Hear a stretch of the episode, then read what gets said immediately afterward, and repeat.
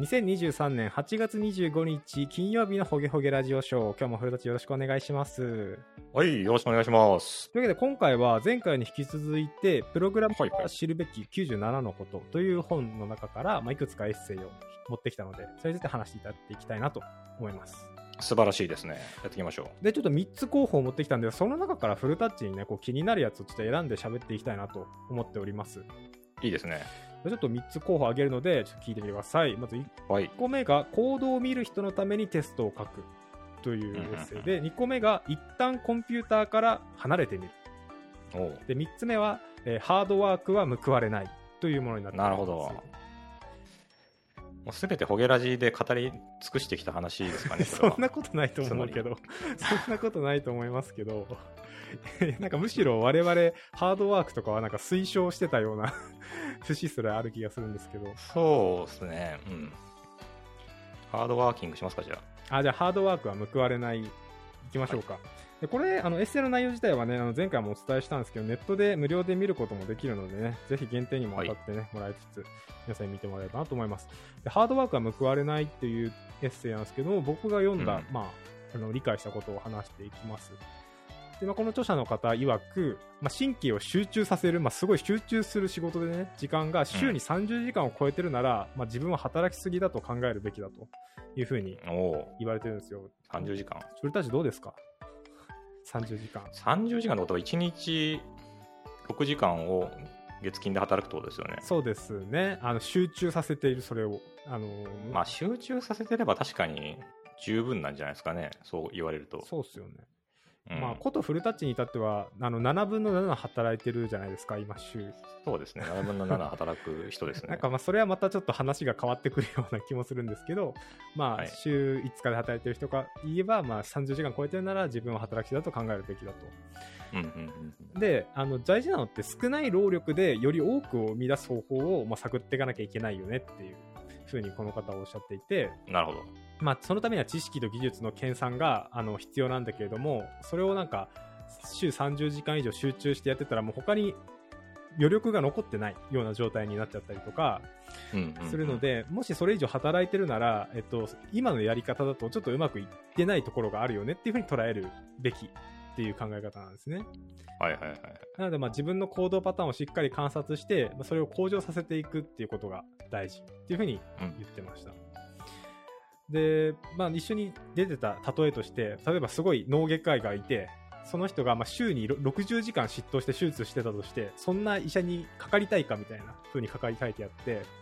うん。まあ、確かになんか60時間週にやってもヘロヘロのになってるような人にあの手術してもらいたいなとは思わないわけですよね。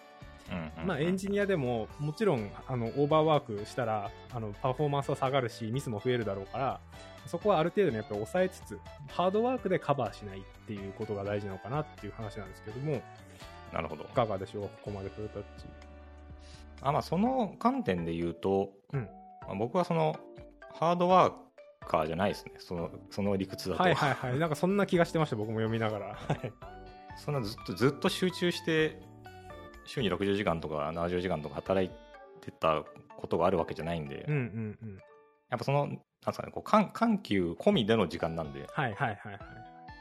だからこの人が言うとこのその本当にものすごい集中してずっと集中し続けて永遠にコード書き続けてるみたいな状態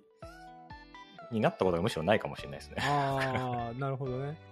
うん。なんか我々の仕事の時間の中でここに書いてある、まあ、研鑽の時間、まあ、技術とか知識の研鑽の時間っていうのも入ってたりするなとは思ったんですよ、僕もなんか読んでて。そうですね。う。ん。だからそれで考えたら30時間は超えてないのかなとかっていうふうに 自分でも思ったんですよ。逆にこれ30時間を超えるっていうことが逆に難しくないっていう気も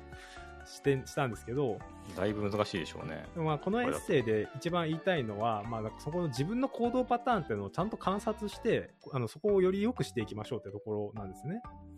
うんうんうんうんとはいえ、まあ、今の同じ時間当ててもっとより生産性を高めることできないかっていう時間をうまく取っていけないかみたいな話になってきていて、えっ、とまあよくあるパターンとして自分でも思うんですけれども、まあし、タスクが目の前にボンとあって、まあ、それをはいもう特に強い計画性もなく、まあ、ここをこうやってこうやってって言ったらまあ終わるでしょうみたいな感じであのやっていくっていうのを、まあ、なんかケージの中にいるハムスターがその場しのぎに車輪を回すだけになるなみたいなことに書いてあって、うん、なるほど。まあ、なんかなんか確かに実際そういう今までの自分の働き方のまんまやっちゃいがちだけど本当にそれでいいのかっていうのを見極める時間とかも取っていった方がいいのかなとか思いましたねこれは読んでて非常に難しい話をしてますね。はい。まあ何をもってその集中してやってる仕事なのか、研鑽なのか、うん。急、なんですかね、こう、リラックスしてる時間なのかっていう。うんうん。基準がどどどこにあるんですかねこの話だと。だから仕事でやらされている時間であれば、うん。全てうん。集中してやってる時間っていう感じに換算ししちゃった方がいいんですかねそしたら。あーいや仕事としてっていうよりも仕事の中でももうちょっと神経すり減らしてるっていうか神経を使って本当に集中してコード書いてる時とか、うん、えー、と何か不具合があってそれに対してトラブルシューティングしてる時って結構神経すり減らしてやるじゃないですか。なんかどうなうんんやりますね。っていうああいう時間だと思いますね。なるほど、まあ、確かにそんな状態が続いてたらまあだいぶ精神削られるでしょうね。なんかそうですね。障害報告が一気に100件ぐらい来て。うん自分しか対応する人がいなくて。みたいなだからこれはあれなんですよね。本当になんかうまく回ってない人がハードワークでカバーしてたらそれは危ないよっていう話なのかな。まあそういうことですよ、多分ね。ね。うん。だからタスクがたくさんなんか積まれてて、なんかこう、みんなで議論したりとか、うん。いろんな、いろんな観点からたやったり、やんなかったりみたいなことをやってるときは多分そこまでじゃないですけど、うんうん。例えばなんかもう、あと実装するだけみたいな、うん。うん開発しするだけみたいになったタスクが山ほどあって、これ今週中に全部終わらせてねって言われたときみたいな感じのことですよね。だからもう議論する必要もないし、全部自分で書ける力はあるけど、はいはい。これを全部やるのかみたいな。うんうんで、それをだからハードワークで、いや、じゃあ分かりました、今からじゃあ、1日18時間ずつ働くんでっていう風にやるのはやめましょうっていうそうですねことでもありますよね。あまあ神経を集中させる時間にこう制限を設けるっていうのはなんか結構大事かなとも思って例えばお客さんとのミーティングが週30時間とか超えてたら結構辛いと思うんですよ、ね、あ、それはだいぶやばいですね。でもそこ30時間は あの目安であってそれが多分20時間とか超えてたらもう結構大変めになってると思うんですよマックスが30まあだと20時間でもそうですよね。1日2時間とかですもんね。そうそう毎日。とかってなっていくと、えっと、いけないので、まあ、そそういう時間をどれだけ当ててちゃ当てちゃってるのかとか例えばフルタッチもなんか、ミーティングがいっぱいあって最近とかってなったらなんかそれはそれでなんかいつもとは違う苦しみが多分あると思うんですよね。だからそこをこう客観的に知る数字のとしてもなんか面白いのかなとは思ったんですよね。なるほど。まあ、いずれにせよ、なんか僕はもうちょっと仕事進める前にプランニングとかをしもうちょっとしっかりやりたいなっていうふうに感じました。これを読んでて。プランニングに集中してたらそれは時間に入るんじゃないですか？入りますね。入るんですけど、えっと、それは、まあ何ですかね、その後の効果の方がでっかくなるんで、あの、対パフォーマンスはいいと思うんですよね。そこにかけるコストとして。なるほど、なるほど。うん。はいはいはい。なんかね、とりあえず、闇雲に歩き出してみて、うん、うんこっちかもあっちかもってやるよりも1時間そこに座ってあこの道をこう行ってああ行ってって狙ってやっていかないとハムスターになるよっていうね。なるほど。まあ、そういう観点で言うと確かに、まあ、プランニングというか、なんですかね、その何やるかを決めて、なんかその難しい頭使うのと頭使わないのをうまくサンドイッチにしたりは多分してますね。無意識になのか、意識的になのか、それ1日のやるタスクとかでってことですか？一日の中でもそうですし、うんうんうん。だから初めにまずそのやることちゃんと明確にこうガチッと掴むまではずっと考えてるんで、うんうんうんうんうん。で考えていった結果、じゃあまあとりあえずここだけやるかってなったらそのそこだけやるかってところやるけど、まあ大体そういう時って簡単なタスクまで落ちきってるんで、はいはいはいはまあ、とりあえず手を動か動かすだけみたいな。いになってく無心で。まあわかります。無心でそれが終わったらまた考え直すからこう頭使うんですよ。グーグーグーグーグー。はいはいはいはい。っていうのを繰り返す感じじゃないですか。あまあそうそうですよね。それが多分本来あるべきあれですよね、うん。ちゃんとあそれはだから今週は考えるだけの週とかってやっちゃうと多分その週末ぐらいにもう多分倒れてるんで。そうだね。だからそのやっぱなんかうまくこうあれですよね。うまく力入れたり抜いたりっていうそのちょっとそういう時はひなんか昼休憩多めに取るとか、ああそういうのは多分やってますよね、無意識にこう夕方早めにもう上がっちゃうと素晴らか。しいですね。なんかそこの力の出し抜きがううまくできる人、できない人って結構いると思うんですよ、僕は。体感として。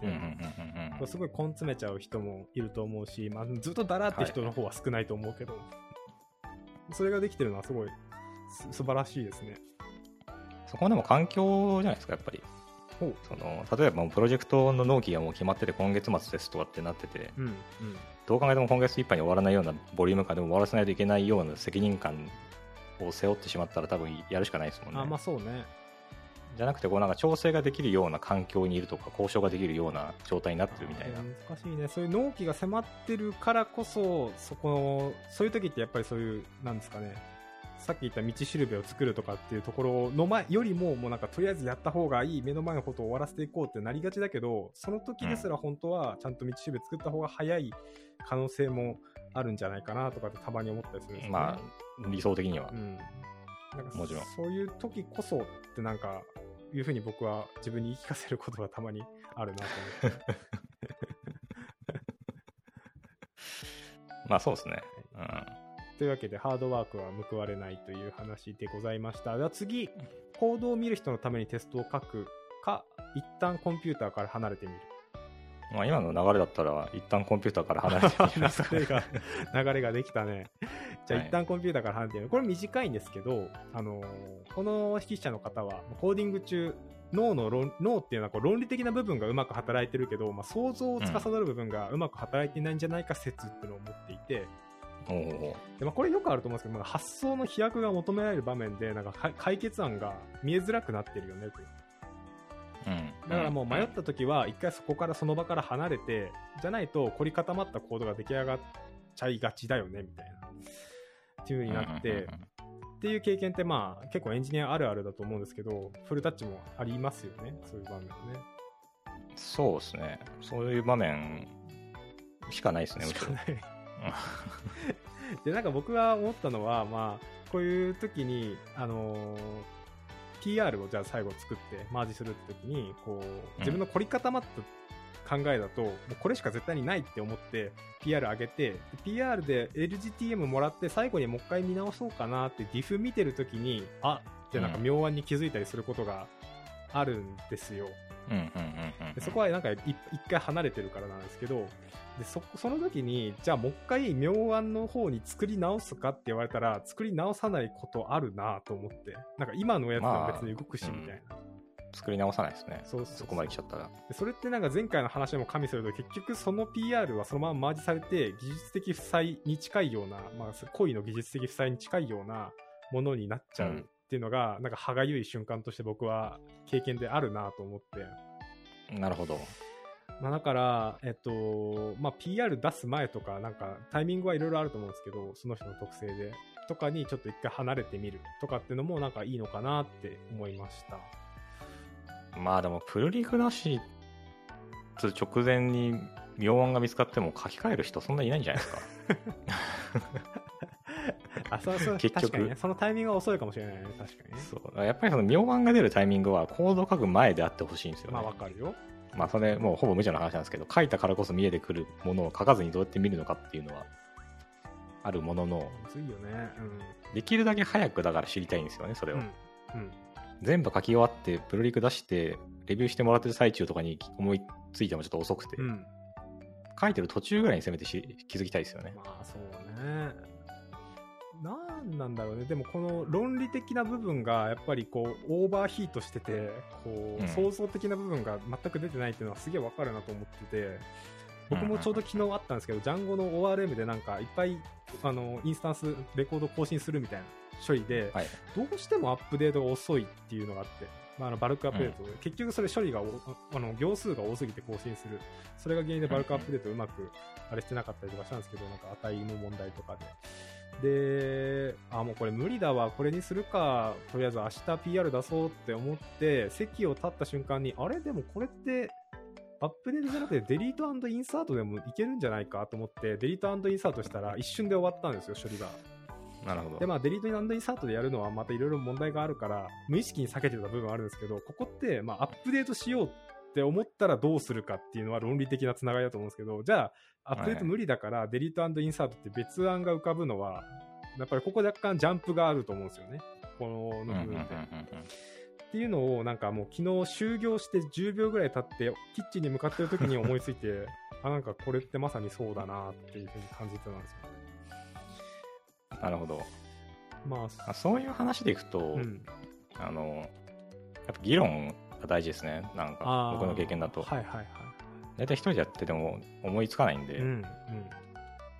なんか難しそうなことやらなきゃいけないなってなったらもう誰かと話した方が早いかなっていう。うんうんうんうんでなんかいろんな切り口からこう意見を出していってみてうん。うんあじゃあこういうふうに実装すればいいねっていうのが見えてくるそうだね。ことが結構多いんで。うんうんうん。なんかその時にもう更新しようと思ってるんだよねとかっていうなんかなんだろうな。こっちのもう凝り固まった前提をあんまり与えすぎたら相手もそれに乗っかっちゃってうまく出ないとかもなんかあるのかなって思ったりするんですよ。なんかもっと大前本当に一番やりたい大目的みたいなところの共有がなんかあーそうですね機会なの、うん目に大事なのかなって思ったりしました。大目的あそうですねさっきのその飛躍の話もだから大目的から考えると別に飛躍はしてないってことなんですよね、まあそうですね。はい。このシステムそもそも何のためにあるんだっけっていうところまでちゃんと引いて考えれば、うんすごいちっちゃい話ってことじゃないですか、そのうんうんうんそう更新、アップデート文を書くのか、デリートしてインサート書くのかなんてすごいちっちゃい話なんですよね、まあね本来は。うんっていうところまで冷静にふ俯瞰して議論できると多分新しい選択肢が出てくると思うんですよね。はいはい。まあ実際そういう場面には結構遭遇するんで、やっぱり。これそもそも何したかったんでしたっけって言った時に大体次が出てくる。あるよね。あるよね。そもそも何したかったんだっけね。それとってもなんかこういう離れて見る瞬間っていうのはありますか？普段と撮るようにしてますか？取るようにはしてないですね。なんかした方がいいと思いながら早何年経ってますけど、まあ大体ポモドーロタイマーとかやっても、2ポモドーロ目ぐらいからもう無視しちゃうし。早いなぁ。一日持たないか。で3時間4時間ぐらい根詰めた後にもう仕方ない限界だって言ってコンビニ行ってコンビニ行く道中で答えが見つかるみたいな。ありますね。よくありますねいまだに。よくないと思いながらななんか繰り返しちゃうんですよその方法を。僕も最近やっと散歩するっていうのがルーティンとして身についてきて、まあポケモン GO のおかげなんですけど、はいはいはい、まあ、仕事を1時間半ぐらい集中したら、まあ、ちょっと5分ぐらいあの家の周りぐるっとしてこようかなみたいなお日様浴びてポケゴをちょっとして息捕まえて帰ってきながら思いついたらやっぱすることってあるんでそこをルーティン化させていくとかねっていうのもいいのかなと個人的に思ういやまだ難しいのはその考え込んでる時間とのバランスなはずなんですよね本来は。ほうほう。考え込まないで30分に1回散歩しても多分あんま意味ないんですよね。ああそういうこと？だからそのギリギリまで考えてこれ以上考えても無駄っていうところまで考えないとそのその後のこうふわっていう解放は多分来ないんですよ。あと思ってて。そこはね、ちょっと僕、異論があって、あの1時間半集中した時点でもう脳はあの論理的なモードになってるんですよ、僕の体的には。で、なんかそこ、それって、イコール僕的にはちょっとストレスがかかってる状態なんですよ。なんかこう、ハイプレッシャーな状態っていうか、そこを一回ガス抜きしてあげるっていうのがなんか目的でもあって、そこの散歩に行ってるっていうのは。うんうんうんってなったら、割とすっきりした気持ちで帰ってきて、っていうのができるんですよ。で、その状態から別に論理的にも考えることもできるし、こう想像的にも考えることができるっていうのは結構フラットな状態に戻れるんですよね。感覚的には。うんうんうんまあ、だから、なんかそこは、なんだろうな、詰まってなくても、ある程度集中してたら、そういうガスが溜まっていくから、それを抜いていくみたいなイメージですね。1時間半はでも結構程よいですね時間としては。程よい。短くもなく長くもなくっていう感じしますねあなんか。そうですね。ん。あのポモドーロって30分とかになっちゃってちょっと短い短いんですよやっあぱり。でそういうの何枚ないと2時間3時間とか行って長くなっちゃうんで、ーうんうんうんうん。まあ1時間半だったらまあそうですね。悪い方にはいかなそうですよねその時間で。ちゃんと区切れれば。そうですね、そうですね。うん。そういうのがあって、なんか僕、これすごい反省したことなんですけど、こう、ハはい。ドルで同僚とこう、一緒に調査とか、とかなんか相談に乗ってたのかな？なんかの時に、まあやっぱりずっとやってたら、ちょっと険悪な感じの雰囲気になったりすることがあるんですよ。なんで、こなんかこっちとしては分かるように言ってる、うーみたいな、なった時に、はい。向こうが、じゃあちょっと休憩して散歩とかしてきますみたいな言ってて、ああ、なんかそれいいなと思って僕は始めただけなんですけど、まあ、でもここはやっぱ人に結構よりますよね。なんかその人の、あのー体質とかね、っていうのがあると思うんですけど、うん。まあ、そういうのがあって僕は取り始めて、まあ、実際にやっぱりストレスがガクってこう自分的に下がって落ち着いて話せるようになったみたいなのがあったんで、それすごいですね。それもう人人生何週目なんですか？いやいやいや、全然全然。そんななんか、時間が経ったら散歩しましょうかって、そんな素晴らしい提案ができるの。あね、あ僕は言われた側だけどね、あの 僕は言われた側で休憩しようかって。そのチームでやってる時は、だからなおさら難しいですよね、さ今の話だと。どういうことですか？なんか例えば30分のミーティングとかってやってもまあ短すぎるし、あー2時間、3時間、そのぶっ続けでやんなきゃいけないような時でも、この、どんだけ乗ってる時でも1時間半ぐらいやったらもうそこで休憩を強引に挟むみたいな、うん。力技みたいなのもちょっと必要じゃないですか。まあそうだね。だからまあよく言うけど、あのあれですよね、ひ疲れる前に休憩せよっていうやつですよね。ああ、そういう言葉もあるじゃないですか。はいはい。あの、うん運動もそうだし、なんかまあ全部そうなんですけど、一回疲れちゃうと、その疲れっていう状態を解消するのってすごい大変なんですよね。だから疲れないようにするっていうのがなんか大事らしくて。はあ、面白い。あ仕事もすごい根詰めて疲れちゃったらもう結構やばいんですよね。その完全に疲れ切っちゃうと。うんうんうんうん。多分どんだけ頑張って休憩してももう戻ってこないんですよ、そのその日は少なくとも。はいはいはいはい。だから疲れ切る前に1時間半ぐらいのまだもうちょっとできるかもの時に、パソコンが強引に落ちるとか、例えばその休憩しなきゃいけない仕組みを作ると疲れないんで。結果うまく長持ちするみたいな。それいいですね。確かに。なんか、そう、あるんだから特にそのミーティングとかはなんかこう長丁場にななればなるほど多分後の方なんでほとんどまともなこと喋ってないんで、そ のそうだね。1時間ぐらいでもなんかどんだけ盛り上がってても休憩しましょうって言って強引に休憩入れるみたいな。そうね。もう、2時間、3時間ミーティングしたら、もうその後何もやる気起きないもんな。そう、なんか HP も MP ももう切れてるじゃない切れですか。てるね。そっか。そうすると結局効率悪いんですよね。なんか効率よ良くするためにミーティングしたけど、その後の時間が潰れちゃって効率悪いみたいな。疲れがその日感じたらもう取れないっていうのは確かにその感覚は大事かもしれないですね。なんか、技術的負債となんかちょっと若干似てる気がしますね。もうか返せないって分かってるから、もうそこで取っていくっていうね、先にね、使う。はい。まあ大体そうじゃん。体調ね、悪い時だって、一回悪かったらその日の、その日中に戻ることってあんまないですよね。夜寝て、朝起きて戻るはありますけど。唯一多分戻るとしたら、お昼の昼休憩に、あのーパワーナップとか昼寝とかしたら、あ、そうですね。がっつり寝て、うまいことハマれば、戻るかもくらいですよねそれもなんか。僕も朝早起きした時とか、ちょっとなんか眠気とかを昼ぐらいに感じて、寝たらやっぱりでもちょっとやっぱりパチッとするますけど、それ以外は多分ほぼないですよね。ごまかすしかないですよね。何そうそうそうそうそう。でしかもね、そのね、疲れた状態でずっと仕事してても、やっぱ、しゃあないっていうのがあるんで。やっぱりフルタッチも定期的な休憩が必要なんじゃないですか？そうですね、ちょっと、1時間半で休みましょうか、やっぱり。あのね、よくよく言うのはあれですね、休むっていうのもだから、SNS とかやってたら休むじゃないっていうの。ああ、そうですね。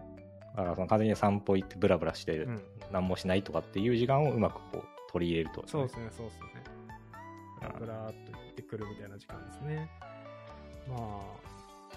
どどういうタイミングででもいつも行くかなって僕思ってたんですけど、なんかこうやっぱりタスクの切れ間とは切れ間なんですけど、なんかうん単純作業とかをすごいやりたくないとか、なんか何かしかの理由をつけてなんかやりたくない理由を探し始めるのが多分1時間半ぐらいなんですよ。そういう時に行ってるんで、なんか、やりたくないってのはですかこの実装しかないけど、この実装したくないなみたないんか？な。今乗り気しねえなとか、本当はなんかさっき言ったみたいな、なんかちゃんと考えて、こうこうこうした方がいいのに、とりあえず手を動かしちゃってるなって時とかに自覚したら、歩くみたいなのを挟んであげれば、ちょっと良くなるかなと思いますかね。はいはいはい。はい。時間もいいとこですけれども、じゃあちょっと最後の行動を見る人のためにテストを書くというところを、じゃあちょっとだけやりましょうかね。はい。えっ、と、フレダッチテスト書いてますか？テスト書いてますよ自。動化してますか？自動化、自動化っていうのは、テユニットテストのコードを書いてるかっていうあユニット意味ですか？テストを、えっと自動で実行 CI とかで実行してますか？あ、試合は入ってますね。はい。あ素晴らしいですね。いいテストかけてますか？いいテストは書けてないですね。っていう質問が最初にあるエッセイなんですけれども、はいまあテスト書いてて自動化してたら、まあそれは素晴らしいこと。でもいいテストを書いてないとそれはあんまり意味がないかもよっていう結構辛辣な入りから入るんですけど、うん。例えばなんか自分のためのバグ修正の労力を少しでも減らすために書いてるとか、コンパイラーのためとか、コンパイル作業を円滑にするためっていう風に書いちゃってるテストだと、まあいいテストが書けてる可能性って低いよっていう風にこのうんうんうんうんでまあ、僕たちの業務の中でも、まあテストってもう書かなきゃいけないものみたいな風に僕の中ではなってるんですね。書いて当たり前というか。でもだけど、そのテストを書かないといけないから書いているのかっていうのと、まあ、テストを書く目的をちゃんと持ってそれを達成するために書いてるのかで、やっぱりテストの品質って変わってくるよねっていう話になっていて、うんうんいいテストっていうのは、このコードっていうのは、まあ、どう動くべきかみたいなのを教えてくれるっていうふうに筆者は言ってて、まあ、3つポイントがあって、まあ、この、そのテストでやるコンテキストと出発点で満たすべき前提条件っていうのが分かるのが、まず1個目として重要な要素。で、はいソフトウェアがどのように起動するのかっていうのか、それが実際どう動くのかっていうのが分かる。そして最後が、えっと、期待される結果と確認すべきことっていうのが分かるっていうのがテスト内容に含まれてるといいよねっていうふうに書いてあるんですけども、ここ、ここまでで何かありますか？もうその通りじゃないですかその通りだと僕もうん思います。その通りですね。で、中にはこう何を見せて何を見せないかが大事っていうこともあるよねっていうふうに言ってて、これすごいわかると思ったんですけど、なんかテス良くないテストののって言ったら言い方あれですけど、なんかいろいろごちゃごちゃ書きすぎてて、結局これってどう、何をテストしてるのとか、なんでこの値を今ここで入れてるのとかっていうのが、わからないテストが、うんをあるよねと。で、そういうのはなんか些細なことに気を取られて、だんだんだんだん分かりづらいようになっていくから、みうまく見せないようにするのが大事。なんか例えば、あの、テスト本体はすごいシンプルにしといて、ちょっと複雑なことはなんかどっかにフィクスチャーとかで分かる命名をして逃がすとかっていうのが大事だったりするよね、みたいなことだと思うんですけど。で、あとはテストのテストをするっていう風にも書いてあって、これ面白いなと思ったんですけど、あえて、えー実装本体にバグを仕込みましょうと。で、期待通りのエラーになるかを確認するっていうテストのテストになっていて、難しい。なんか難しくないですか、それ。いやでもこれなんか僕あるなと思ってて、テスト駆動開発とかしてるときに、あのーうん僕こういう経験あるんですけど、テスト駆動開発でさっきうんテスト書きました、実装書きました、で、あのーテストが落ちてます、実装ミスって。うん。でも自分が思ったないところで落ちてることがあるわけですよ。まあ、ありますね。うんっていう時って、まあ実装がおかしい場合もあるし、テスト側の用意してるデータとか、なんか処理の内容がおかしかったりする場合もあると思うんですけど、はい。その時になんかテストをこねくり回して、こう、うまいことなんだろうな、こう、ななんて言えばいいんだろう。難しいな。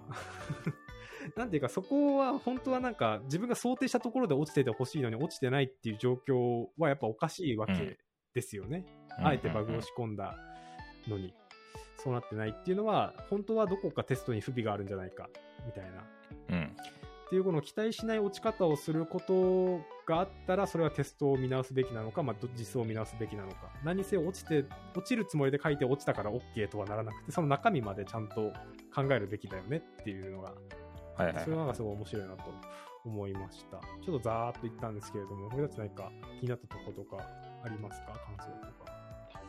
今、最後のエラーの話は、なんか難しいって言いましたけど、うんあれだね、パッチを当てるって話ですよね、多分。口を当てる？あ要はその、パイテストとか、まあ何でもいいですけど、この関数呼び出したら、例外が上がるようにせ設定しといて、あ、そうそうそうそうそうそうそう。でそれがちゃんとその上がった例外をどういうふうにその元の関数がキャッチして、どういう処理を流したかっていうのをチェックしましょうっていう話。まあ、ですよね。そうなのかな。ちょっと、なちょっとそのこの話だけ見ると、どういう意味かがちょっと分かんなくて、そういう意味だったら、いや、そういうコードは、確かにそういうテストコードは書くなと思ったんですけど、あーそうだね。なんか、うーんとね、難しいな。なんか例えばレコードを保存する処理をテストしてますみたいなのがあって、えっ、と、レコードを保存するところの保存部分の実装のコードをちょっといじって、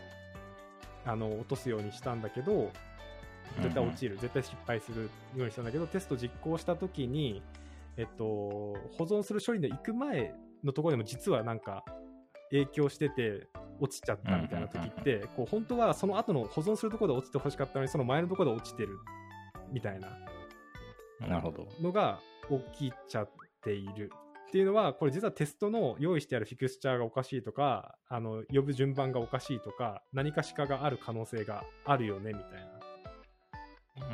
ん。話につながるのかなって思ったんですよ。これ落とした時に意図した場所でちゃんと落ちてるか、みたいな部分なのかなと思ってて。これ難しいですね。今ちょっと文章読んでますけど、うんプロダクションコードにエラーを混入させる。でさ、まあテストした後にはもちろんそれは戻すけどっていうあ、そうそうそうそうそう。文章なんですよね。これはやったことないですね、さすがに。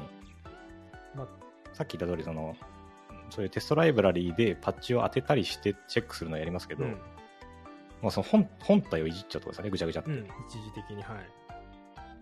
うんなるほど。これはどのくらいの意味があるのかちょっとわかんないですね、これだけ見ちゃうと。なんか、僕の経験にないからだけかもしれないですけど。僕は、なんかね、ここに購入させるのと、その、パッチで当てるのの違いもちょっとわかんないですし、そのパッチで当てるっていうところをもう一回聞いてもいいですか？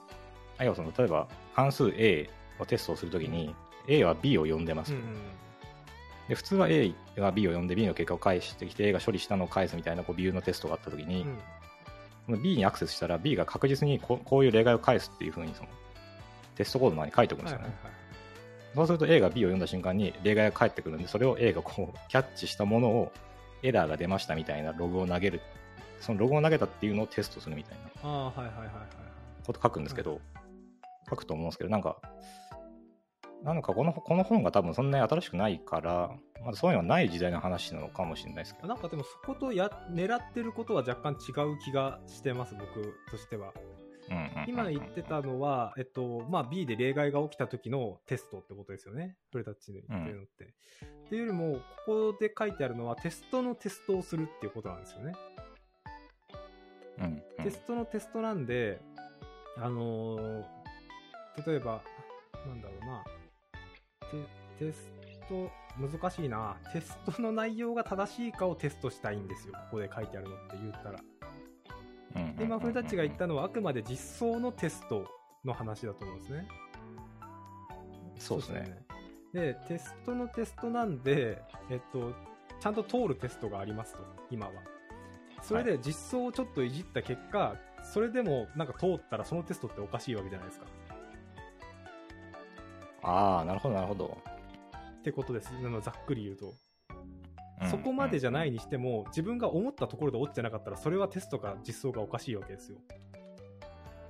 っていうことだと思うんですよね、ここで書いてあるのって。っていうのができてるか？これ、でも、なんかあれですね。これ、難しくな